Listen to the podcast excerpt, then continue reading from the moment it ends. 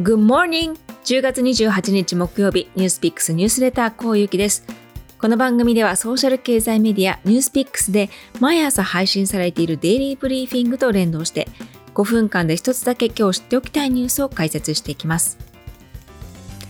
コロナが明けてきて少しずつ人が集まれるようになっているシリコンバレーですが、そうなると野球の大谷選手見に行こうよという誘いがちらほらあります。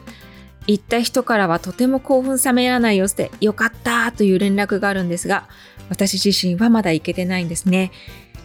その中で今日はその大谷選手が快挙というニュースです。エンゼルスの大谷翔平投手は日本時間の27日、MLB メジャーリーグ機構からコミッショナー特別表彰を授与されました。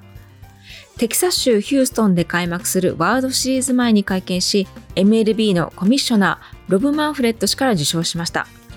トロフィーを受け取って嬉しそうな笑顔を見せた大谷選手。このコミッショナー特別賞は野球界に特別な功績を残したチームや個人に贈られるものです。表彰が始まったのは1998年で、これは合計15のチームや個人が受賞しています。日本勢では2004年にシーズン最多記録を更新する262安打を放ったイチロー選手が2005年に受賞しています。それから数えるとまさに16年ぶりの快挙です。大谷選手は自分でいいのかなという思いもありますけど、本当に嬉しく思ってます。ファンの皆さん、MLB 機構の皆さん、エンゼルスの関係者の皆さん、すべての人に感謝していますと語っています。マンフレットコミッショナーは2021年のシーズンは永久に記憶に残るものだと述べ、今回の受賞理由について、すべての面に秀でていた彼は世界中の人々を魅了して野球の持つ偉大さを感じさせてくれたと述べました。そして今後もさらなる記録達成を楽しみにしていると結んでいます。大谷選手はメジャーに渡って4年目で初めて二刀流でシーズンを完走しました。オールスター戦では史上初となる投打で出場して、マンフレットコミッショナーもこれを絶賛。最高峰のレベルで投打でプレーできる選手を見つけるというのはものすごいこと。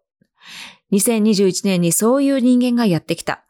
それが翔平大谷だったと話しています。2021年シーズンの大谷選手の成績は、打者として本塁打46本、100打点、26盗塁、投手として9勝2敗、防御率3.18という成績になっています。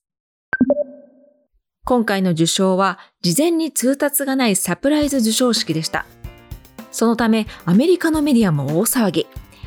ニューヨークタイムズのスポーツ記者は、あの偉大な大谷翔平がテキサス州ヒューストンの球場にいるぞとスナップ写真をつけて驚きをツイートしました。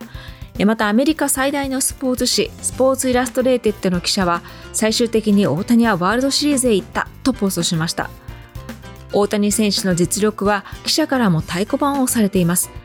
24日シンシナティレッズの番記者一筋50年という超ベテラン記者がもしレッズに他球団から1人加えられるなら誰を選ぶかとの質問にエンゼルスの大谷翔平選手を挙げていました。